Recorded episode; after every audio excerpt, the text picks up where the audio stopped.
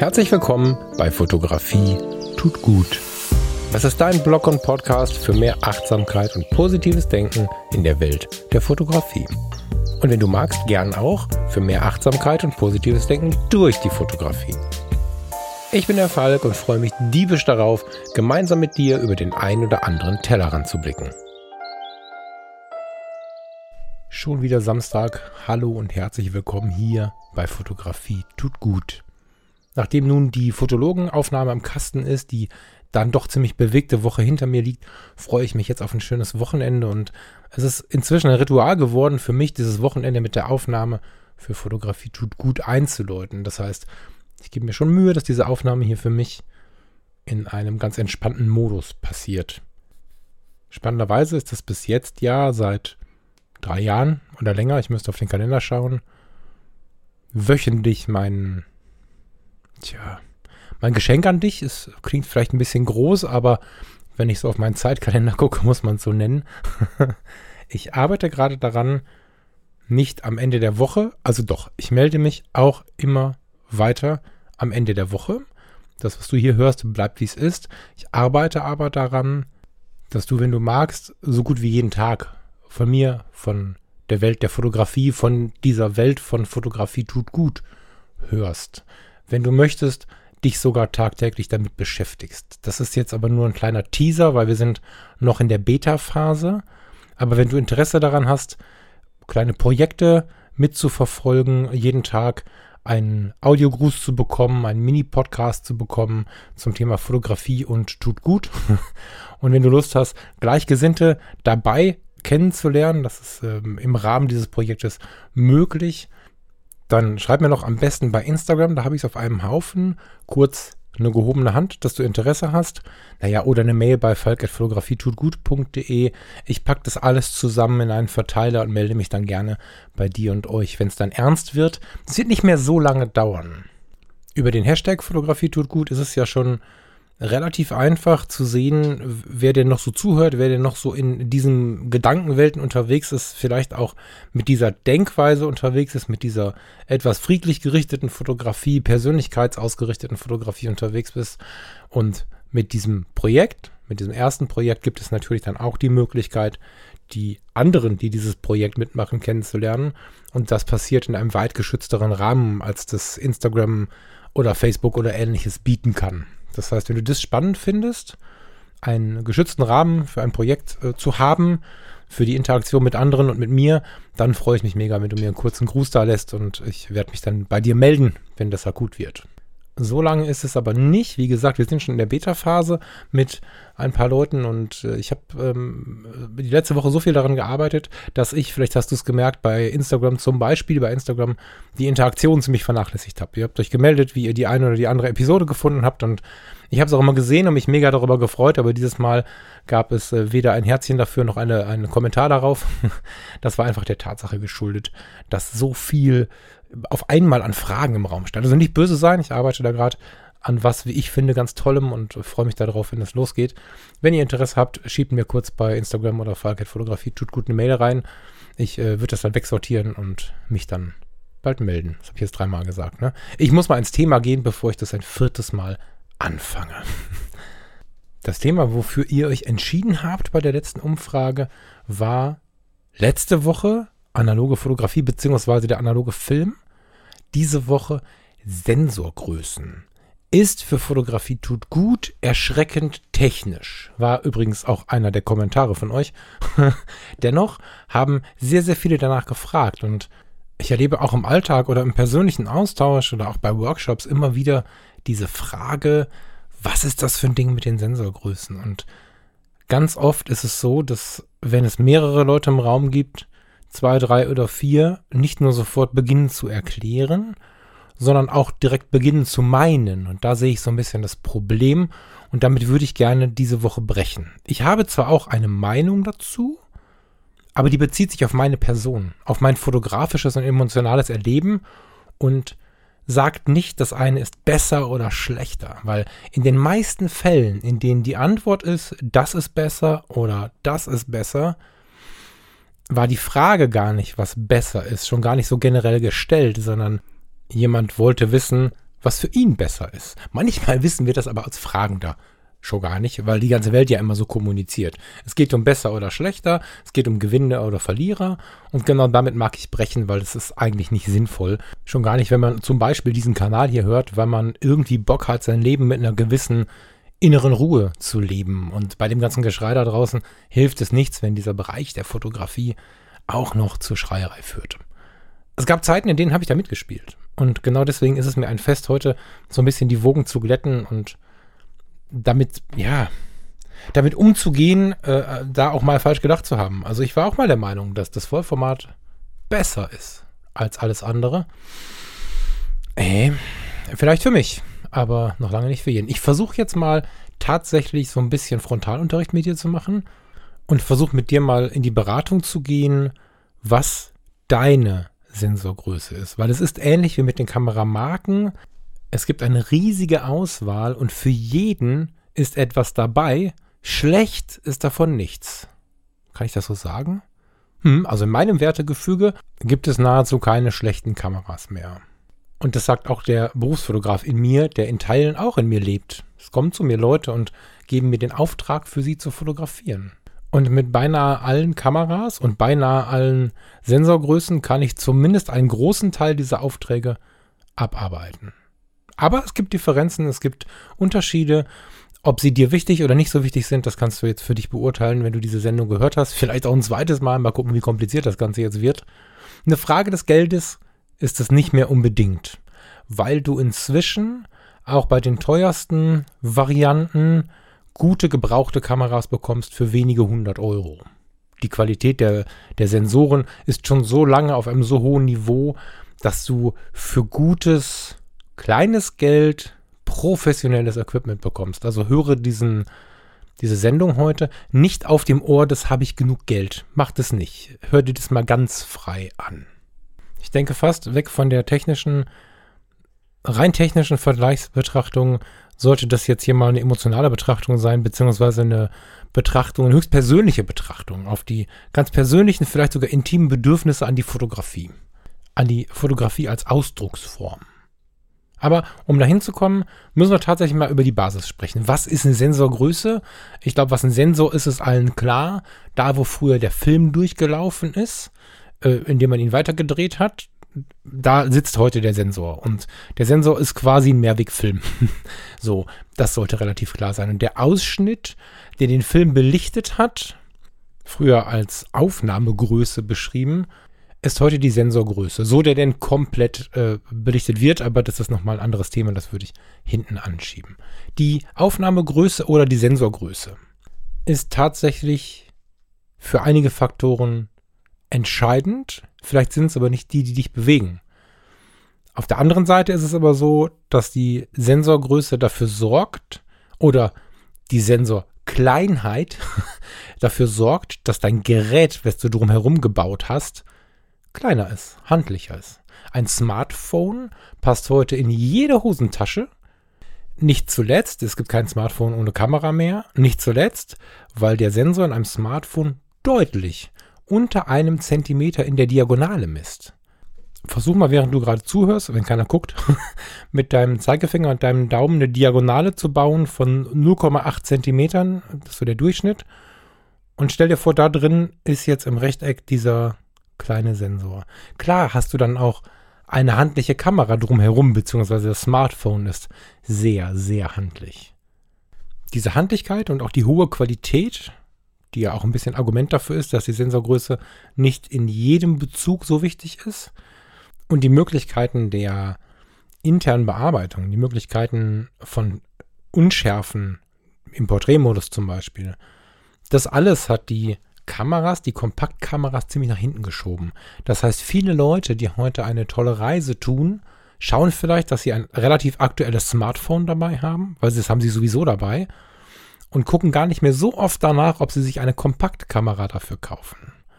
Das ist viel weniger geworden. Die Kompaktkameras waren nämlich mit ihrem Sensor gar nicht so viel größer aufgestellt. Die 1 Zoll, das war schon so die Premium-Klasse, 1 Zoll Sensor, das ist schon was ganz Besonderes in der Kompaktkamera. Die liegt so bei 16 mm in der Diagonale. Das ist fast, das ist nicht das Doppelte, das ist das 1,6-fache, 1,7-fache, je nachdem von welcher Größe im Smartphone man jetzt ausgeht.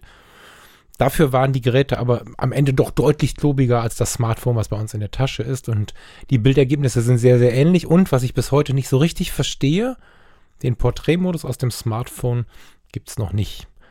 Aber wenn wir jetzt ein bisschen weitersprechen, merken wir, dass wir den eigentlich außerhalb der Smartphones gar nicht brauchen. Wahrscheinlich sogar, wenn wir von Leidenschaft, Fotografie, Optik, Authentizität und so sprechen, gar nicht haben wollen. Aber das kommt gleich. Was wir gerade gesagt haben ist, Smartphone, winzig kleiner Sensor. Für wen könnte das jetzt ein Problem werden? In der Fotografie, ob Leidenschaft, Job, Hobby, wie auch immer wir das benennen wollen, was wir da treiben, geht es ja nicht selten um einen kreativen Ansatz. Geht es nicht selten darum, Dinge herauszusezieren, darzustellen, freizustellen, sagen wir in der Fotografie auch immer. Das ist mit dem kleinen Sensor einer Handykamera, einer Smartphone-Kamera extrem schwierig. Deswegen haben sie jetzt auch diesen Porträtmodus eingeführt. Dieser Porträtmodus wird natürlich nicht durch die Linse ermöglicht, sondern das ist ein gerechnetes Bild welches auf Entfernungsberechnung versucht herauszudezidieren, was ist jetzt in der Nähe und möchte scharf sein oder soll scharf sein und was soll quasi im Hintergrund unscharf gerechnet werden. Das funktioniert bei manchen Smartphones erstaunlich gut, ist aber nicht authentisch muss man sagen. Ich finde es nicht so spürbar. Ich finde es auch schön, wenn ich keine andere Kamera dabei habe und ich möchte ein schönes Porträt machen, aus welchen Gründen auch immer ist mir das gerade wichtig, dann ist dieses Porträt natürlich viel besser als kein Porträt, und bei vielen Smartphones auch besser als ein Porträt ohne Porträtmodus, weil es dann halt alles scharf ist. Das kommt natürlich ein bisschen auf den Hintergrund an. Und wenn wir den Porträtmodus mal ausschalten, ist es ja tatsächlich auch schon das Problem. Du kannst immer alles scharf haben mit dem Smartphone. Das ist super. Das ist auch zur Bildgestaltung übrigens ganz toll. Zum Üben, wenn man sich was gestalten möchte, man kann ja nicht nur über die Schärfe, Unschärfe freistellen, sondern auch über den Motiv und das Hintergrund, über das Motiv und den Hintergrund so rum. Das heißt, wenn ich eine, eine Frau mit einem schwarzen Kleid äh, an einer weißen Wand vorbeilaufen sehe und der Rest rechts und links ist völlig wuselig, dann habe ich super freigestellt, obwohl ich keine Schärfenunterschiede im Bild habe. An der Stelle also wirklich den, den heißen Tipp, habe ich auch schon ein paar Mal gesagt, mit dem Smartphone losziehen, mit der Kompaktkamera losziehen und einfach mal schauen, wie man freistellen kann, ohne Schärfe, Unschärfe, Unterschiede. Aber wir wollen bei der Fotografie meistens etwas kreativer agieren. Deswegen sind die wenigsten von uns für immer oder für jeden Anwendungsbereich mit dem kleinen Sensor der Kompaktkamera oder der, des Smartphones zufrieden. Ich spreche jetzt bei der Kompaktkamera nicht von den Ausreißern nach oben, da gibt es tolle Modelle mit riesen Sensoren. Ich spreche jetzt erstmal in der klassischen Form von allem bis 1 Zoll. So. Weil auch da bemühe ich mich jetzt nicht zu viel Hintergrundinformation zu geben. Es ist mir wichtig, dass man es nur grob versteht und annimmt. Ja, du hast, wenn du im Verhältnis von der Optik zum Sensor schaust, mit größer werdendem Sensor eine größere Möglichkeit freizustellen und kannst viel dezidierter und flacher eine Schärfeebene, also eine flache Schärfenebene heißt nicht, dass das Bild flacher ist, sondern dass die Linie, die vor deinem Blickfeld quasi scharf ist, möglichst kurz ist. Das kannst du erschaffen mit einem umso größer werdenden Sensor und äh, man kann dazu noch sagen, wenn man den Sensor gleich halten lassen würde, mit einem weiteren Öffnen der Blende. Also einer kleineren Blendenzahl. Puh. Das war schon viel.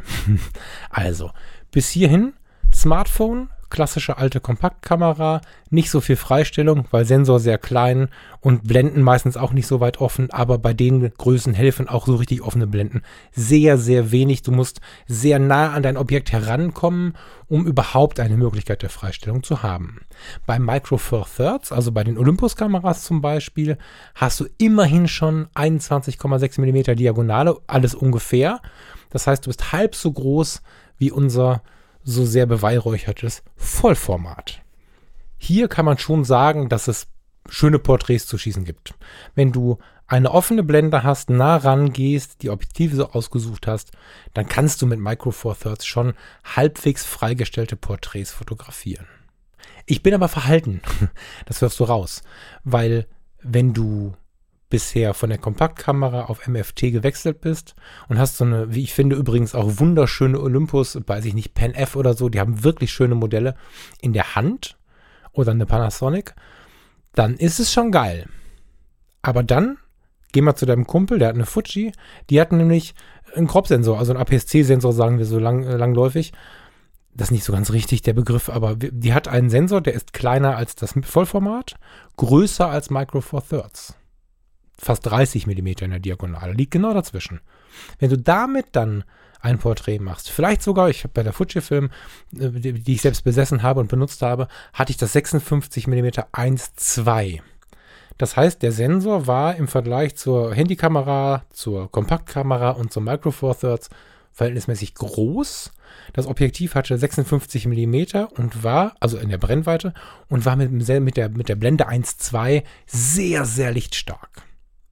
Da das ja ein Crop-Objektiv ist, war es ein bisschen länger als diese 56 mm. Das heißt, eigentlich hatte ich da für dieses System wahrscheinlich, das, wenn ich von der Freistellung spreche, das beste Porträtobjektiv. Und wenn du von Micro Four Thirds kamst und hast dieses Porträtobjektiv mal in die Finger genommen an einer Fuji, da bist du fast umgefallen. Hast gedacht, wow, krass.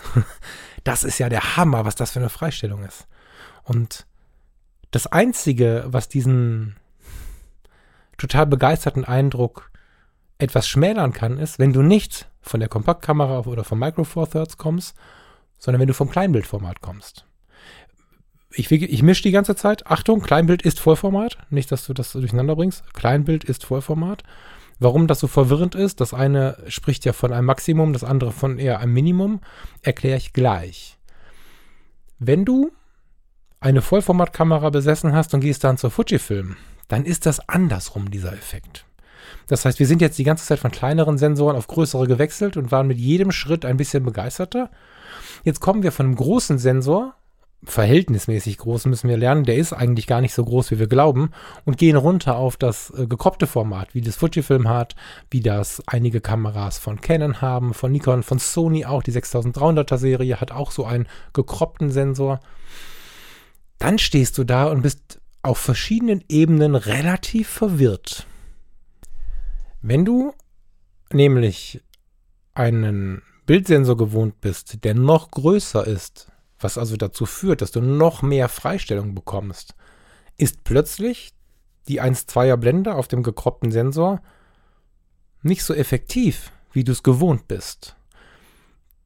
Wenn man das umrechnet, hast du mit der Fujifilm 56 mm 1,2 hast du bei, wenn du eine Canon in die Hand nehmen würdest oder eine Sony, ungefähr ein 85 mm Objektiv. Wenn dieses 85 mm eine Blende 2.0 hat, behaupte ich, sieht es ähnlich aus oder die Schärfelinie ist noch präsenter. Also präsenter im Sinne von kürzer, mehr Hintergrundunschärfe. Dazu kommt etwas, was sich nicht gut messen lässt, was du dir aber anschauen kannst, wenn du einfach mal die Bildersuche bemühst und dir Fotos von den verschiedenen Kameras anguckst. Aus dem Grund bin ich ganz zufrieden damit, dass wir in der Foto-Community nach wie vor die Kameras anzeigen, so es denn in den Bildinformationen enthalten ist, mit denen fotografiert wurde, weil es wir können jetzt wieder anfangen mit, das, das richtig gute Bild macht der Fotograf und nicht die Kamera. Äh, zu dem Bild gehört aber auch zum Beispiel die Plastizität. Und wenn du jetzt die Google-Bildersuche, äh, die Foto-Community oder auch Flickr, da steht es auch dabei, nutzt, um dir das mal anzuschauen, um dir mal Vergleiche reinzuziehen, dann ist es schon so, dass eine Vollformatkamera slash Kleinbildkamera natürlich besonders mit offenerer Blende sehr viel plastischere Bilder liefert. Das ist nicht in jeder Aufnahmesituation so, aber das ist sehr, sehr häufig so. Wenn du also ein bisschen auf Abstand gehst und reißt dann die Blende auf, hast du bei kleineren Sensoren aus gewissen Perspektiven ist auch Vollformat übrigens kleiner, aber wenn wir gerade Vollformat als das größte nehmen, das denken wir uns gerade nur so, dann ist es so, dass du im Vollformat eine sehr hohe Plastizität erreichst, wo du beim APS-C-Format oder darunter erst recht gar keine richtigen Schärfe-Unschärfe-Veränderungen mehr wahrnehmen kannst. Auch hier ist wieder die Frage, brauchst du das überhaupt? Ja, also ich gehe jetzt die ganze Zeit nur auf Schärfe, Unschärfe, Plastizität, vielleicht auch noch so ein bisschen so einen organischen Look. Das ist auch gefühlter, ein gefühlter Ausdruck, aber den nehme ich mal mit rein. Und der ist intensiv, wenn du, wenn du einen, einen, einen Kleinbildfilm, ein Vollformat nimmst und damit fotografierst.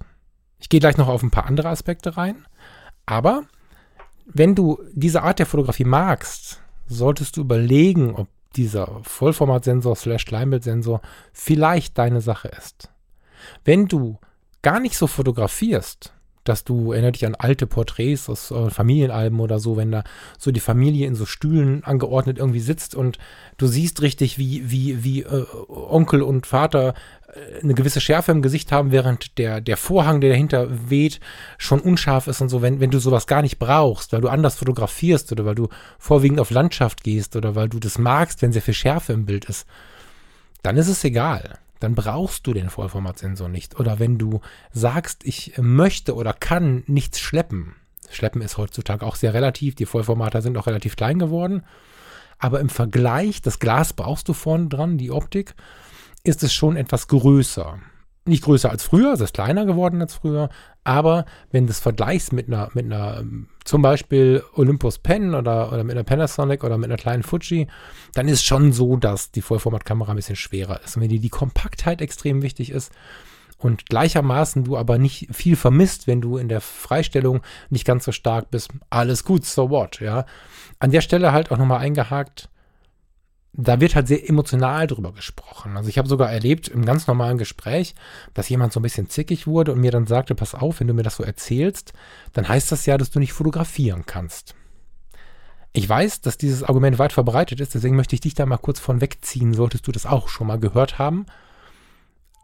Es hat nichts damit zu tun, dass du nicht fotografieren kannst, wenn du Optionen haben möchtest. Dass du die Blende aufreißt, hat nichts damit zu tun, dass du es nicht kannst, der Vorteil ist aber, wenn du es nicht kannst, Punkt 1, völlig in Ordnung. Wir haben alle mal angefangen und haben alle völlig unterschiedliche Interessensfelder. Wenn du also nur hobbymäßig fotografierst oder einfach nicht so weit bist, ist es voll geil, diese Option zu haben. Weil eine schöne Blume, einen hübschen Menschen, einen interessanten Menschen, ein Auto, was auch immer, mit einer aufgerissenen Blende fotografieren, macht das Bild per se interessanter. So oder so. Das ist quasi die, die interessant, äh, das ist die, wie kann man das nennen? Die Spannungsautomatik ist Blende auf. so. Ähm, aber selbst wenn du jetzt super gut darin bist, Bilder zu gestalten, du hast die Betrachter drauf, also du weißt, wie ein Betrachter auf das Bild reagiert, du weißt, wie ein Betrachter das Bild liest, auch dann ist es gut, die Option der offenen Blende als Gestaltungsmöglichkeit zu haben. Und das heißt nicht, dass du schlechter fotografieren kannst, nur weil dir dieser Punkt wichtig ist. Das ist dieser Teil, der mir zur emotionalen Diskussion bei der ganzen Geschichte. Weil es geht nicht darum, andere zu überzeugen. Es geht darum, zu schauen, was hat der andere für Bedürfnisse. Und da muss man abklären, ist es dir wichtig? Und dann muss man nicht beurteilen oder bewerten oder sogar herabwerten, dass es wichtig ist und auch nicht, dass es nicht so wichtig ist. Jeder muss halt seinen Weg finden und seine Bedürfnisse hinterfragen und ich möchte dich hier gar nicht verwirren, sondern ich möchte dich einladen, wirklich so ein kleines Zettelchen mal zu schreiben, was dir bei einem Foto wichtig ist. Ist es dir wichtig, diesen Effekt ausspielen zu können? Bei jemandem, der anfängt mit dem Fotografieren, bin ich immer sehr geneigt, diesen Punkt für wichtig zu befinden. Ich würde also eher, ich persönlich, musst du nicht nachmachen, aber ich persönlich würde eher, wenn mich jemand fragt, eine Freundin oder ein Freund fragt, hör mal, ich möchte mit der Fotografie beginnen und mich wirklich mit der Fotografie auseinandersetzen. Also Blendezeit, Brennweiten verstehen, Bildgestaltung verstehen und so weiter und so fort. Dann würde ich sagen, hey ho, hol dir eine gebrauchte 5D. 5D Mark II, 6D, das sind Canon-Kameras, die sind mit unter 10 Jahre alt.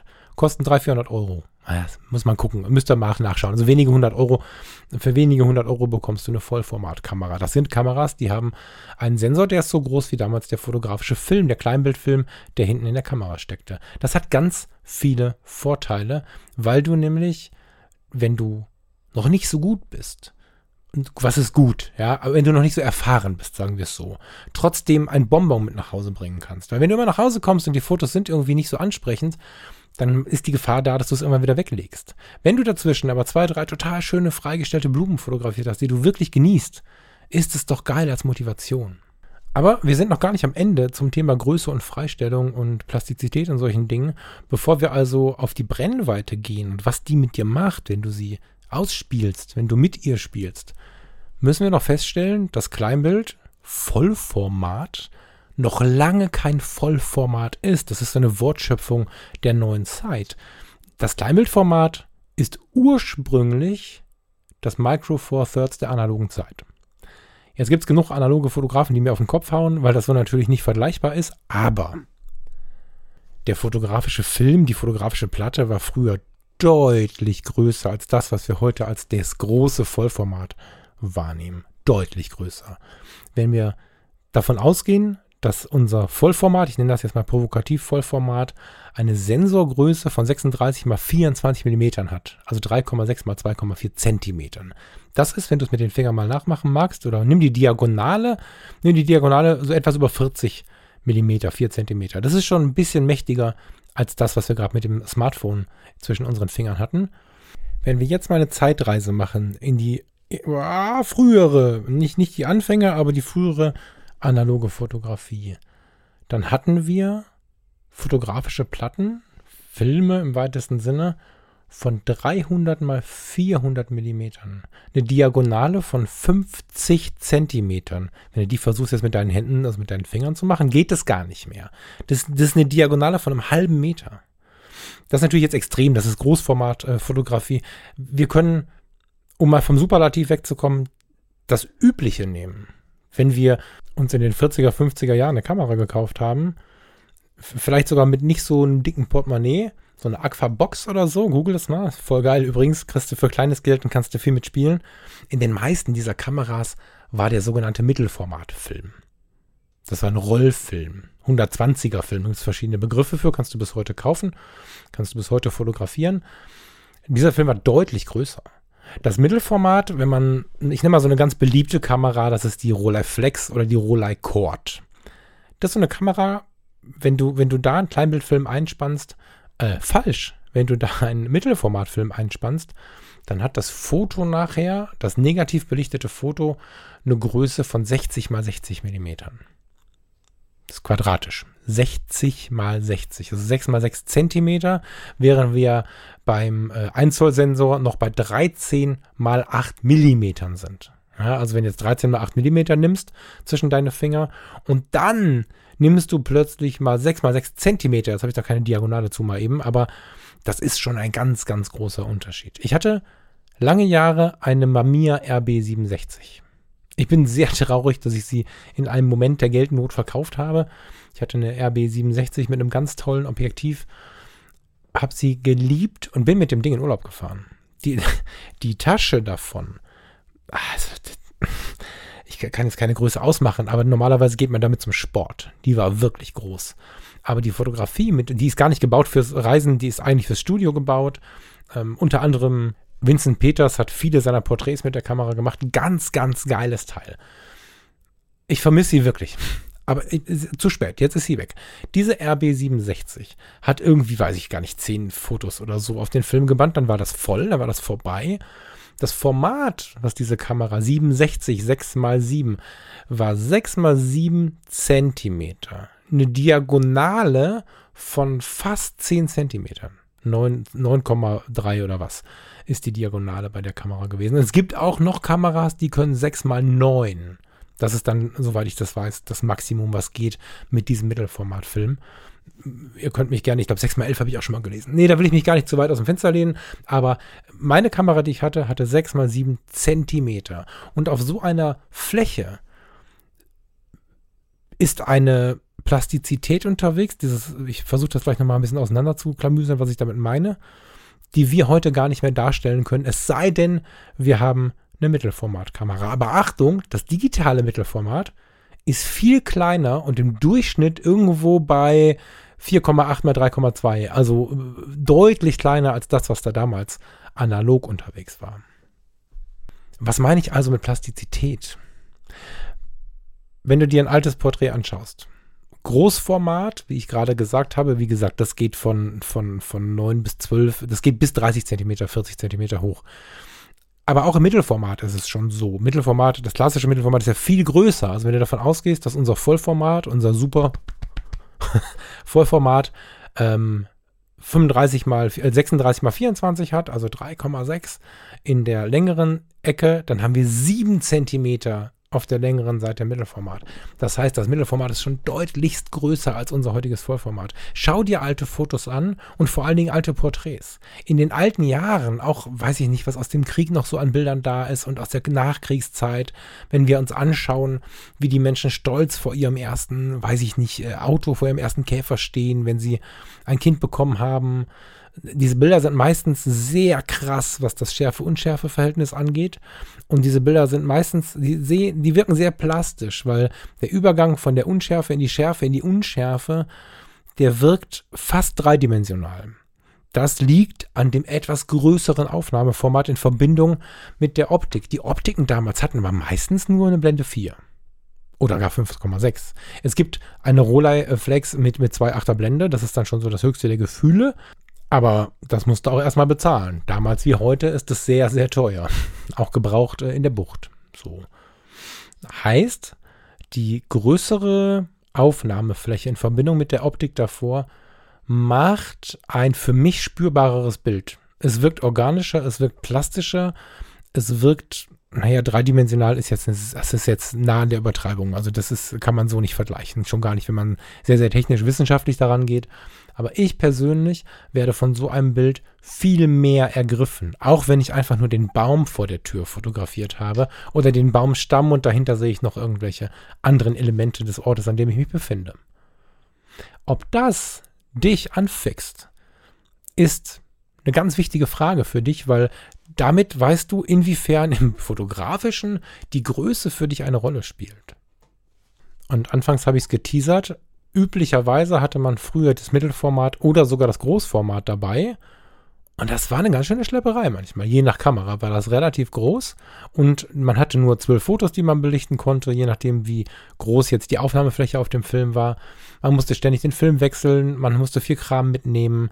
Und was wir heute als schön klein und handlich betrachten, MFT und APS-C, also ähm, ich nehme jetzt mal als Vertreter Olympus und Fuji, das waren damals die ersten Kleinbildkameras. Die Geschichte erspare ich dir, aber ursprünglich, vielleicht kurz zusammengefasst, war geplant, nur Kinofilme darauf aufzunehmen. Und in einem Moment des Ausmessens, in einem ganz, ganz technischen Moment, ist als Beiwerk die Kleinbildkamera, die erste Leica übrigens, entstanden und bis heute ist es unser Grundstock für die Fotografie, will ich fast sagen. Es ist sogar so, dass die anderen Sensorgrößen oder auch vorher die anderen Filmgrößen in Millimeter Kleinbild gerechnet werden. Das ist total interessant. Also wenn du dir eine Fuji kaufst oder eine Olympus kaufst, steht eine Millimeterangabe für die Brennweite auf dem Objektiv, die auf Kleinbild gerechnet ist. Das heißt, du musst bei den kleineren Sensoren umrechnen. Weil das Kleinbild so ein bisschen unsere fotografische, tja, Hauptschlagader, wie will ich das jetzt nennen?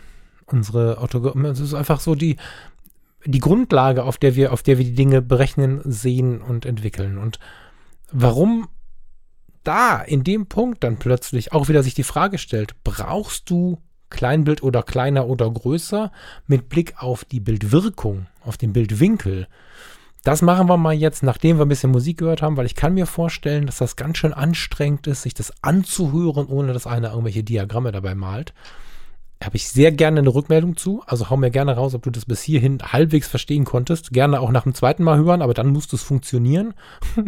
und gleich gehen wir darauf ein, was denn Kleinbild oder kleinere und größere Sensoren mit der Brennweite machen und warum das für mich als Fotograf, insbesondere als spürender Fotograf, der so ein bisschen mehr darauf achten möchte, was, was mache ich denn, was löse ich denn aus mit dem Foto in mir und bei anderen, warum das wirklich wichtig ist. Und der Blick darauf, das zu verstehen, wichtig ist, insbesondere wenn man zum Beispiel noch nie in Kleinbild, damals analog oder heute digital, fotografiert hat. Dann hat man nämlich den Vergleich nicht. Und darüber sprechen wir gleich. Jetzt erstmal habe ich Bock auf ein Lied. Ich liebe es über alles und war mir sicher, ich habe es schon gespielt.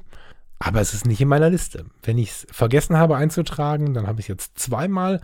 Zur Sicherheit haue ich es jetzt nochmal raus, weil wenn ich über die Besonderheiten des Kleinbildformates nachdenke, ja, das ist meine Sicht, es muss nicht deine sein, dann kommt mir immer wieder dieses Lied in den Sinn. Weil am Ende, am Ende dieser Episode, am Ende des, des Prozesses zu verstehen, was das mit mir macht, wenn ich mit dem einen oder mit dem anderen Bildformat fotografiere, was es mit dem Bild macht, habe ich eine gewisse Form von Fotografie im Sinn. Eine gewisse Form von Story im Sinn, vielleicht auch so cineastisch, eine gewisse Fantasie über die Filme, über die Fotos, die ich dann in dem Moment anschaue. Und da passt Sting mega ins Bild. Wir hören jetzt Englishman in New York. I don't drink coffee, I take tea, my dear. I like my toast on one side. walking accent when I talk. I'm an Englishman in New York.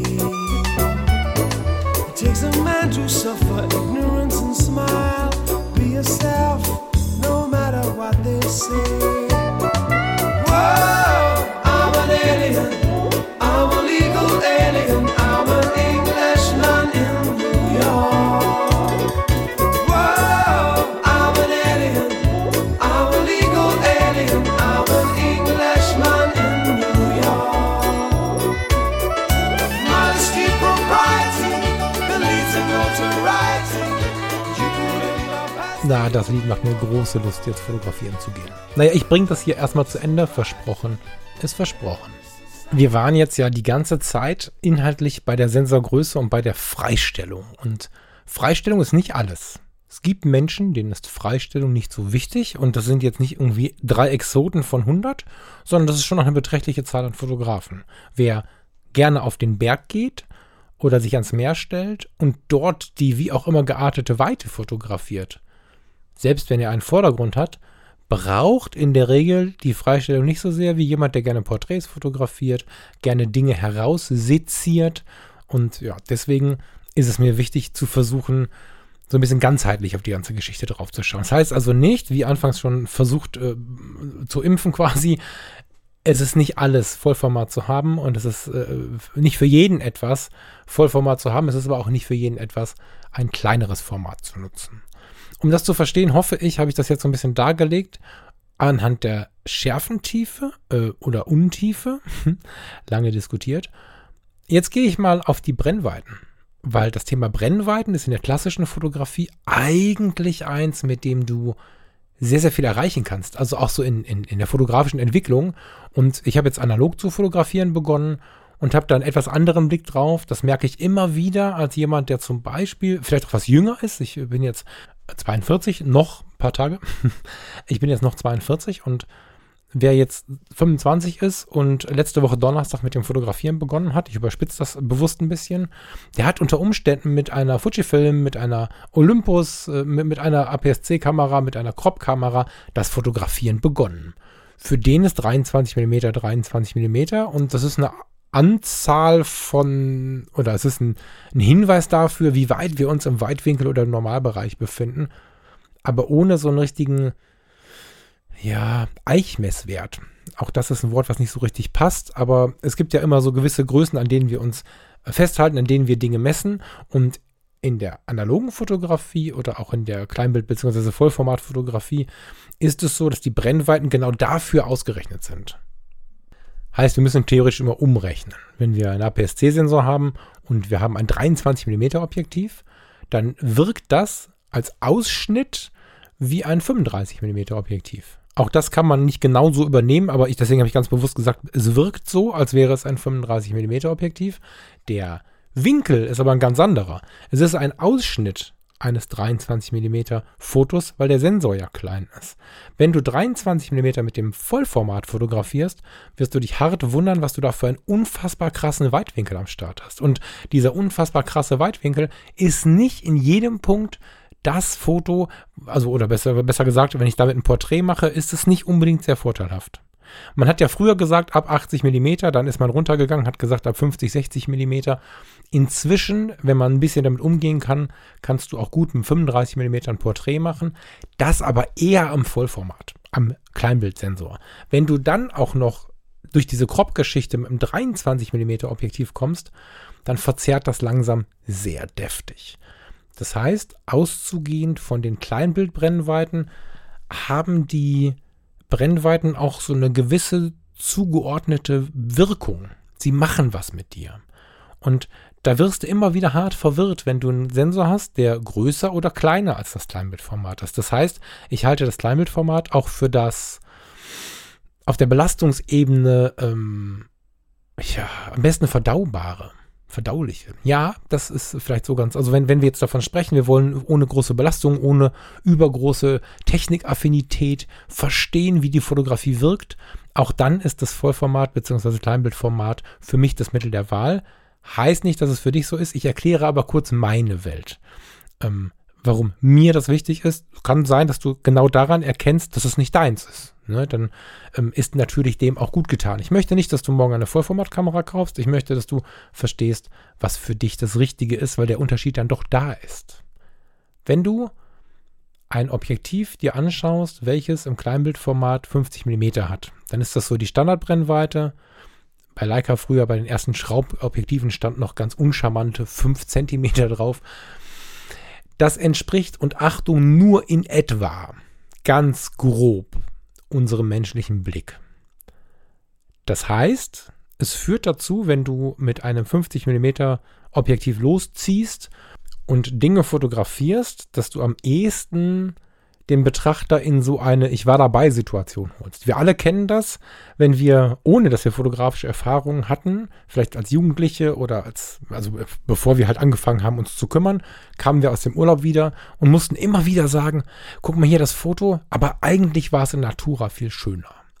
Das liegt daran, dass wir bei gewissen Brennweiten, die nicht unserer, unserer eigenen Sicht entsprechen, ein bisschen tricksen müssen, beziehungsweise ein bisschen für Show sorgen müssen, damit sie auch wirken kann sich einfach irgendwo eine Kamera irgendwie aus dem Fenster halten und dann kommt ein geiles Foto raus.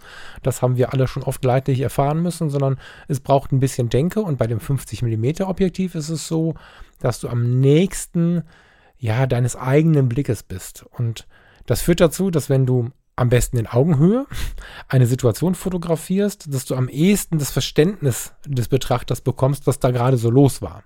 Das gilt noch lange nicht für jede Situation, die Tendenz ist aber da weil es uns, unserem Blick ebenso ähnlich ist. Das macht zum Beispiel mit einem Porträt, inzwischen glücklicherweise nicht mehr so verpönt mit 50 mm Objektiv äh, Porträts zu machen, macht aus einem Porträt sehr schnell ein, ein sehr intimes Porträt weil wir durch die verschiedenen Winkel eines Objektivs, wenn dich das interessiert, lies es irgendwo nach. Ich möchte jetzt nicht zu weit ausführen, aber stell dir einfach eine Taschenlampe vor, die einen breiteren oder nicht so breiten Leuchtstrahl hat.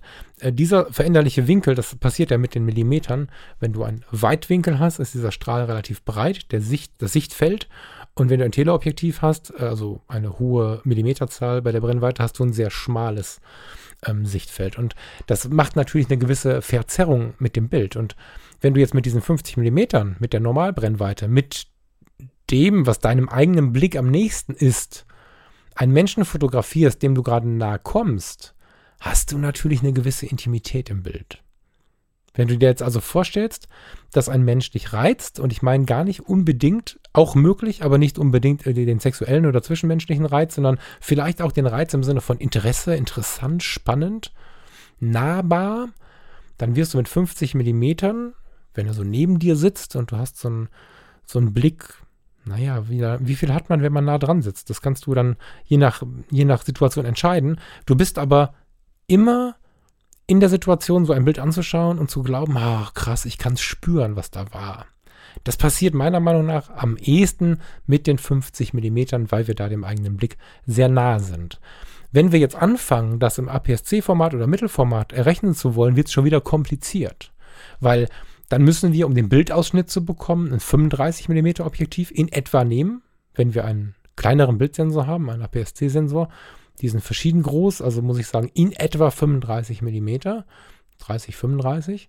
Hab dann aber trotzdem diesen weiten Winkel. Es ist nur ein Ausschnitt auf dem, auf dem Kleinformatsensor quasi, auf dem Kleinbildsensor. Und dann habe ich also eine gewisse Disbalance drin. Das heißt, ich habe den Ausschnitt den ich auch mit dem 50 mm in etwa erreiche, aber einen anderen Winkel. Habe also nicht mehr zu 100% oder nicht mehr zu einem hohen Prozentsatz diesen Eindruck des eigenen Blickes. Muss ich wieder überlegen, was mache ich jetzt? Im Kleinbild ist mir klar, 50 mm ist, wie ich gucke, kann ich schön intimes Porträt mitmachen, kann ich dann auch, wenn ich um diese Wirkung weiß, wirklich viel mitspielen. Dazu kommt, dass ich als Anfänger mit den 50 mm total spannende Fokussierungsübungen äh, machen kann. Spielchen mit der Fokussierung. Ob das jetzt ein Porträt ist und mir schaut jemand ganz tief ins Objektiv, also nicht tief im Sinne von mit der Nase am Objektiv, aber mit einem tiefen Blick und dann reiße ich die Blende auf, dann kommen da sehr spannende Bildergebnisse bei raus. Ich muss bei kleinen Bildern allerdings aufpassen. Bei einer Blende 1.8 mag es schon sein, dass ich entscheiden muss, ob ich die Wimpern oder den Augapfel scharf haben möchte. Das muss man wollen. Aber auch in anderen Situationen kann ich die Dinge sehr scharf heraussezieren. Das ist so ein bisschen, als wenn du deinen Blick ganz intensiv, ich habe jetzt vor mir leider nur den Mac und da oben drauf ist die, ist die Webcam, wenn ich die jetzt anfixiere und mich genau auf sie konzentriere, dann geht alles drumherum in so einem Blurry-Zustand. Und den kann ich imitieren mit dem 50 mm. Der sieht dann auch so aus. Wenn ich die Blume fotografiere, habe ich das Gefühl, wenn ich sie mir anschaue, ich habe vor der Blume gekniet und mir sie mir selber angeschaut. Also dieser Effekt ist wirklich toll habe ich mit den APS-C-Kameras, die ich besessen habe, aber auch mit den Mittelformatkameras so nicht umsetzen können. Die Mittelformater haben Mega-Effekte vollbracht, die irgendwann, ich träume davon, irgendwann werde ich mir nochmal eine RB oder RZ67 kaufen können. Die haben mich wirklich bewegt und haben tolle Effekte gemacht, aber ich konnte diesen Punkt nicht so richtig bewusst einsetzen, weil es dann wirklich Umdenken erfordert ähm, wenn ich eine Kleinbildkamera in der Hand habe, analog oder digital, völlig egal, dann kann ich damit spielen. Dann weiß ich, was die 50 mm machen. Intimität und den eigenen Blick. Die 35 mm werden immer die Reportagebrennweite genannt. Da geht es dann darum, dass du so ein bisschen weiter bist als dein eigener Blick. Und witzigerweise ist es ja im Bildergebnis so, als wenn du auf dem Marktplatz stehst, schaust die, die Verkäuferin auf dem Markt vor dir an die hat ähm, eine Melone in der Hand. Jetzt muss ich am Dirty Dancing denken. die hat eine Melone in der Hand und links dahinter steht aber ihr Mann äh, und, und raucht und ist irgendwie ein paar Meter weg und guckt so ins Bild rein. Im normalen Leben schaust du sie an, lässt den Blick ein bisschen nach links schwenken und hast das äh, durch einen Schwenk erlebt. Aber der war klein, der Schwenk. Das ist so dieses, ich gucke mich nicht um, indem ich den Kopf drehe, sondern ich äh, benutze meine Augen so ein bisschen. Das hast du bei dem 35mm Foto. Wobei ähm, oder wodurch du ganz oft bei den Zeitungsfotografen der damaligen Zeit, bis heute gerne, aber damals ganz besonders, immer diese 35mm Fotos gefunden hast, weil die sich noch sehr, sehr natürlich anfühlen, diesen nahen deinem eigenen Blick, weil sie diese leichten Schwenks, die wir so machen, mit reinnehmen und weil wir ja in einem Foto, was da liegt vor uns, nicht, was nicht in Bewegung ist, können wir ja nicht schwenken. Also haben wir quasi zwei Bilder in einem. Aber auf eine sehr natürliche Art und Weise. Das ist 35 mm. Wenn ich das jetzt mit der APS-C-Kamera, das habe ich gerade schon mal angedeutet, umsetzen möchte, dann habe ich da irgendwie schon wieder ein 23 mm Objektiv. Dann ist der Winkel total weit und dann ist das Ganze wieder nicht ganz so, wie ich das gerne hätte. Dann, dann, dann habe ich, dann habe ich da nicht so, also für mich wirken die 23 mm Aufnahmen sehr viel weitwinkeliger, obwohl es gleiche drauf ist. Das ist ganz spannend. Vergleich das mal für dich. Es gibt Menschen, die sagen, das Kappes, sehe ich nicht. Und es gibt Menschen, die sagen, Stein auf Bein geschworen, natürlich ist das so. Anders oder genau, nein, nicht anders, genauso und anders ist es, wenn du in den Mittelformatbereich gehst, dann musst du ja auch noch andersrum umrechnen. Das macht es ja noch mal komplizierter. Und somit, wenn du stressfrei fotografieren möchtest, dir diese alten Werte oder diese alten Funktionsweisen der Brennweiten wichtig sind und du dich wirklich ja auch mal mit einer offenen Blende begeben äh, möchtest, dann ist, glaube ich, das Kleinbild bzw. Vollformat was für dich. Kannst auch analog mal testen. Dann ist es noch günstiger, wenn du es nochmal testen möchtest. Wenn dir das alles nicht so wichtig ist und du die ganze Zeit, jetzt wir sind bei Minute 48, denkst, was redet der da?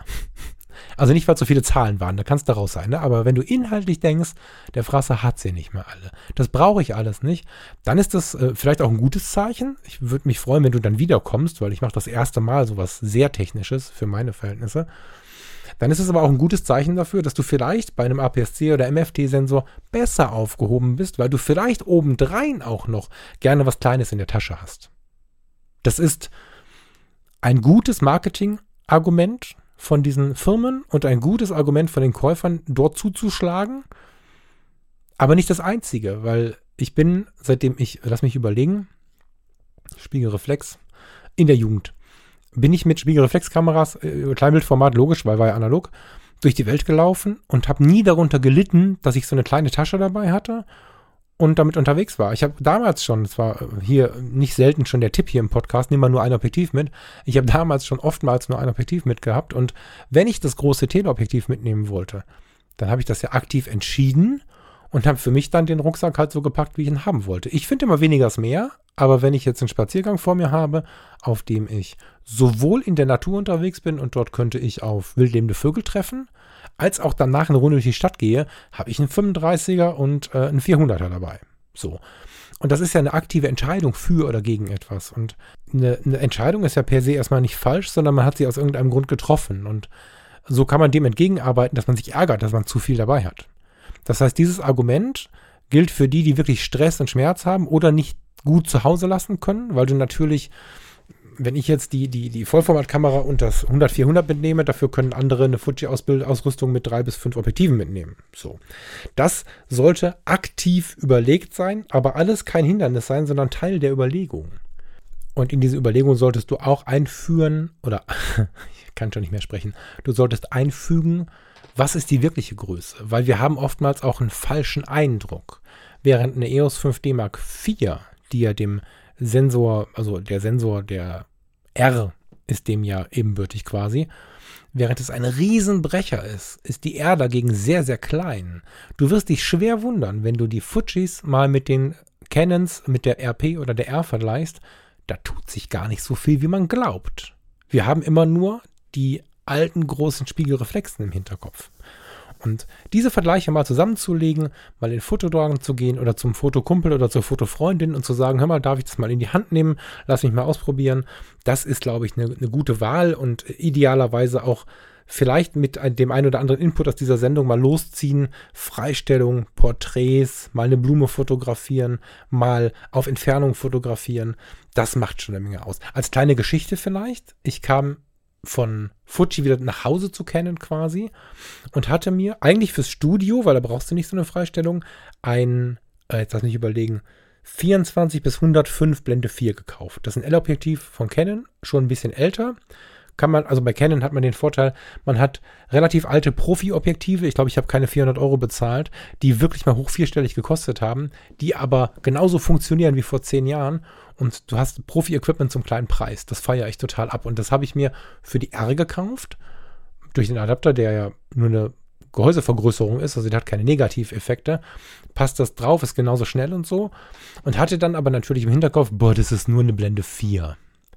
Und war dann mit meinem lieben Freund Andreas am Rhein abends irgendwie, weiß gar nicht, was wir gemacht haben, gequatscht und sind ein paar Meter gelaufen und so. Und Andreas hat da irgendwie so ein Foto gemacht und ich habe mit der Blende 4 ein bisschen fotografiert und war nachher unfassbar geflasht davon, was für eine Freistellung die Blende 4 auf dem Kleinbildsensor hat. Das hatte ich verdrängt in, in, in der Welt äh, des APS-C. Das war wirklich faszinierend. Und wenn du dann hingehst und taust dir so ein Sigma Art Objektiv drauf mit einer 1.4er Offenblende, also die, die ich habe, haben eine 1.4er Offenblende, oder gehst sogar mit meinem Lieblingsobjektiv mal raus, mit dem 135 mm 2.0, dann sezierst du Dinge aus der Welt heraus mit einem künstlerischen, emotionalen Anspruch, der, wie ich finde, sehr, sehr hoch ist. Aber prüfe dich, vielleicht findest du es gar nicht so wichtig und findest mich gerade nur irgendwie nett. Ne? Also das musst du halt auch geil finden. Dann macht es was mit dir.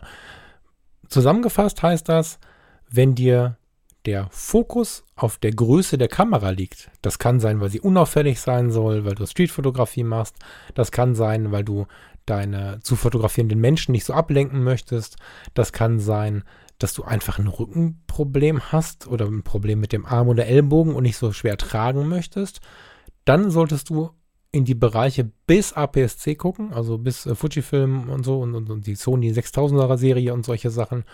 Und idealerweise, wenn du schon mal die Freiheit haben möchtest, äh, freizustellen, Dinge etwas herauszusezieren, solltest du da schauen, dass du offene Blendenzahlen also offene Blenden, kleine Blendenzahlen dir zulegst und dich auch vielleicht ein bisschen mit dem Thema beschäftigst, was ist mit dem Abstand zum Objekt und so, weil auch das macht viel aus für die Freistellung. Im Kleinbildformat hast du etwas schwerere Kameras, noch lange nicht so schwer, wie das ähm, früher war. Also sind schon sehr viel leichter und kleiner geworden, aber vergleichsweise sind sie schwer. Du hast aber auch was in der Hand. Du hast was Wertiges in der Hand. Ich persönlich kann das ganz gut genießen wieder. Und das müsstest du für dich halt auch prüfen. Wie komme ich damit klar, etwas mehr Gewicht in der Hand zu haben und solltest das übereinander legen mit dem Bildergebnis. Es gibt Menschen, die sehen das nicht, was ich beschreibe. Die verstehen nicht, wenn ich von einem Porträt spreche, auf eine kurze Distanz, wo sich so ein schärfe, unschärfe Feld über die Wangen bewegt, wie inspirierend das auf mich wirkt. wenn ich dann noch mit dem, mit dem Gegenüber gespielt habe, wenn ich dennoch, naja, noch idealer, als dass ich gespielt habe, wenn ich mit dem Gegenüber mich auf die Reise gemacht habe zu ihm oder ihr selbst, dann kommt dabei eine emotionale Explosion raus. Aber das ist meine Sicht auf so ein Foto. Es gibt genug Menschen, die das nicht sehen. Und da prüfe dich ganz ehrlich, du musst ja hier nicht antworten oder vor irgendwem irgendwelche Rechenschaften ablegen, ob dir das wichtig ist oder nicht. Wenn ja, kommen wir beim Kleinbildformat an. Wenn du ein Freund davon bist, das Besondere, den besonderen Effekt herauszuarbeiten und wirklich vielleicht auch mit einer gewissen Ruhe, weil diese Kameras sind viel langsamer, dich an den Menschen und auch an die Landschaften machen möchtest, dann solltest du dir tatsächlich sogar das Mittelformat mal anschauen, wobei man dazu sagen muss, dass das digital ein relativ teures Unterfangen ist und digital der Effekt da ist, dass das intensiver, plastischer und auch tja, freistellender ist als das Kleinbildformat, aber digital ist es noch lange nicht so intensiv wie analog. Analog ist natürlich ganz gut bezahlbar. Naja, nee, sonst hätte ich die Pentax nicht verkauft. Man kann es sich zurechtsparen, das analoge Mittelformat. Und es ist natürlich noch langsamer, als, als es in der digitalen Kamera ist. Du kannst nur zehn Bilder machen. Das ist fast eine eigene Sendung wert, weil das ist schon nah an der meditativen Fotografie. Aber das ist so die Range, die ich abbilden würde. Ansonsten gibt es auch so ein paar andere Argumente. Ich wollte sie eigentlich gar nicht mit reinbringen, aber ich hau noch mal ein bisschen was raus. Und zwar ist es so, dass wir, also ich behaupte, dass auch alte Sensoren eine ganze Menge können. Die 6D zum Beispiel, die ich hier noch als Zweitkamera habe, Farina nutzt sie viel, ist eine Kamera, die, ich glaube 2013 oder so auf den Markt kam. Diese Kamera, Vollformatsensor, also Kleinbildsensor, Spiegelreflexkamera, die macht faszinierendste Fotos und bei normalem Licht bis in die normale Dunkelheit exakt super gute Bildqualität, wirklich Hammer, also auf den Punkt. Und so ab ISO 3200, manchmal ab ISO 5000 wird sie körnig. Körnig, so dass sie in Farbe etwas unschön wird. Da kann man mit Lightroom immer noch ein bisschen was retten. Deswegen kannst du die ISO-Zahl in Gedanken, wenn du mit Lightroom oder Capture One umgehen kannst, noch ein bisschen hochziehen. Aber irgendwann gerät die halt an ihre Grenzen. Ich finde, dass das relativ spät ist und ich finde, dass man da fotografisch unglaublich gut schon mit arbeiten kann. Ein Vollformatsensor der aktuellen Linie, Beispiel EOS R6, macht 50.000er ISOs fast ohne Rauschen. Das heißt, du kannst im Dunkeln die Stadt, in der du gerade ähm, umherläufst, mehr oder weniger freihändig fotografieren. Und hast ein perfektes Bild, wie du früher nur mit einer langen Belichtung und einem Stativ auskommen konntest. So kleiner diese, ja, man muss sagen, umso, umso kleiner der Abstand zwischen den Pixeln wird. Aber das ist in der Regel so, wenn der Sensor halt kleiner wird. Umso mehr hast du die Situation, dass eher Bildrauschen auftritt. Das ist heute nicht mehr so ein lautes Argument, finde ich. Das war vor drei, fünf, acht Jahren wichtiger.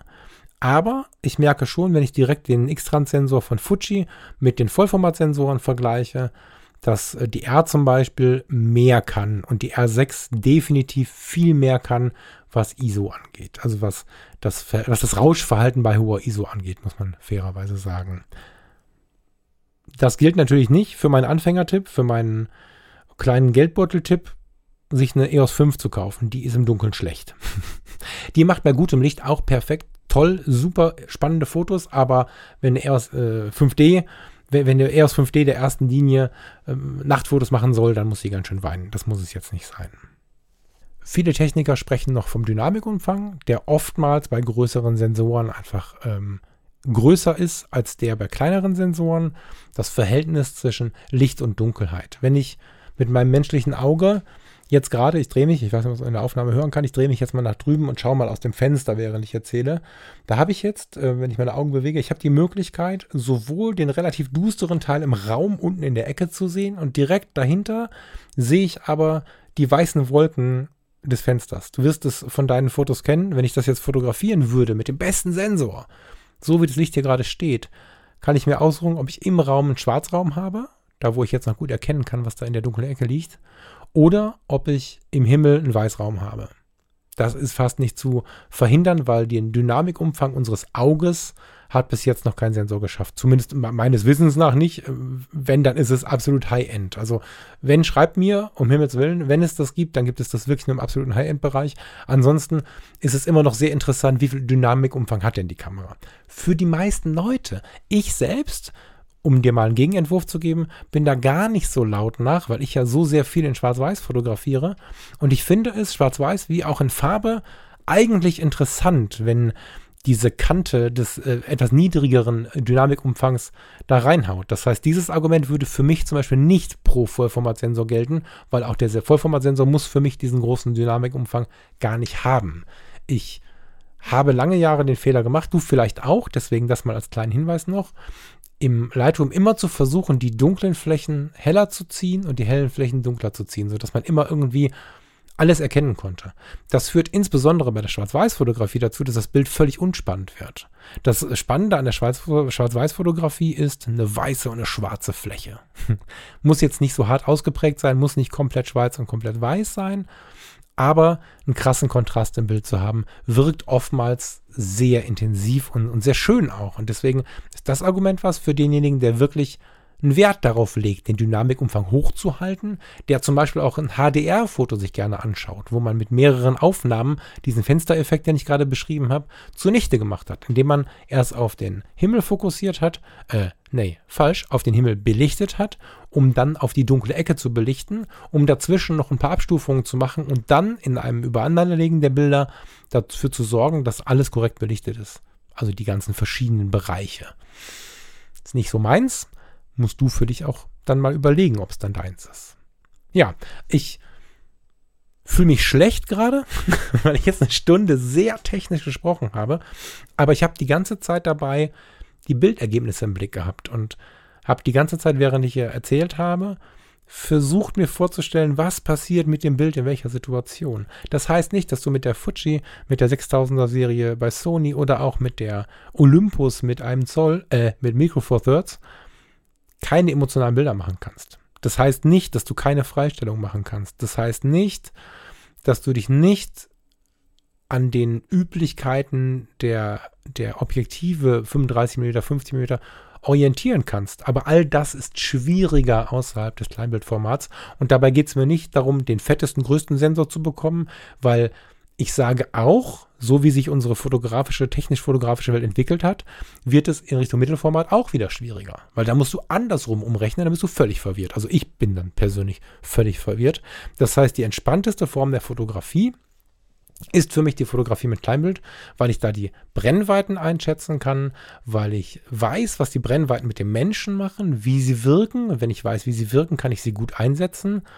Wenn ich 35 mm Porträts mich mal traue, dann haben sie eine ganz besondere Wirkung und dann sollte ich mir wieder vor Augen führen, was ist mit den 35 mm? Sind sie so ein bisschen der natürliche Blick plus das rechts und links schauen? Haben sie was mit Nervosität zu tun? Haben sie was damit zu tun, wie ich neugierig mich umschaue? Was macht das 50 mm Objektiv mit einem Porträt? Und wie intim und nah ist es denn jetzt mit dem 135er zum Beispiel zu fotografieren? Da bin ich ja eigentlich viel weiter weg. Und diese Dinge, wenn die dir wichtig sind, dann ist Kleinbild einfach auch, wie es gewachsen ist, also aufgrund der Tatsache, wie sich es entwickelt hat, wahrscheinlich das entspannteste und das am wenigsten komplizierteste, das leicht verdaulichste, wo man am ehesten auch emotional oder spürbar Fotos mitmachen kann, die, tja, das ausdrücken, was man sagen möchte. Hm. Ich bin mega gespannt, ob diese Sendung funktioniert hat ich werde nicht eine Technikkiste hier draus machen, keine Sorge, aber ich würde mich gerne darin versuchen, wenn das jetzt nichts war, würde ich es verbessern wollen. Immer mal wieder so ein sehr technisches Thema irgendwie in den Stil von Fotografie to do zu holen. Kannst mir gerne schreiben, was du dazu denkst. Gerne wie immer bei Instagram unter bei Fotografie tut gut bei Instagram unter das Bild dieser heutigen Sendung. Und wie gesagt, wenn du Bock hast, dich jeden Tag mit der Fotografie, mit Fotografie und tut gut zu beschäftigen, wenn du Lust hast, Gleichgesinnte in einem Projekt kennenzulernen, dann schreib mir doch bitte eine Mail an Fotografie tut gut oder eine Nachricht bei Instagram im Fotografie tut gut Account. Ich werde dich dann aufschreiben. Ich werde deinen Namen aufschreiben und werde mich bei dir melden, sobald das Projekt an den Start geht. Und würde mich mega freuen, wenn wir in diesem ganz geschützten Rahmen, in dem wir unter uns sind, eine ganz geile Zeit zusammen haben. Ja, ich bin gespannt, was das wird. Ich schicke das jetzt mal ab. Ich habe diese Woche, ich habe ein bisschen Bauchschmerzen mit der Sendung, aber wir werden sehen. Schönes Wochenende, schöne Woche und wir hören uns bald wieder. Ciao, ciao.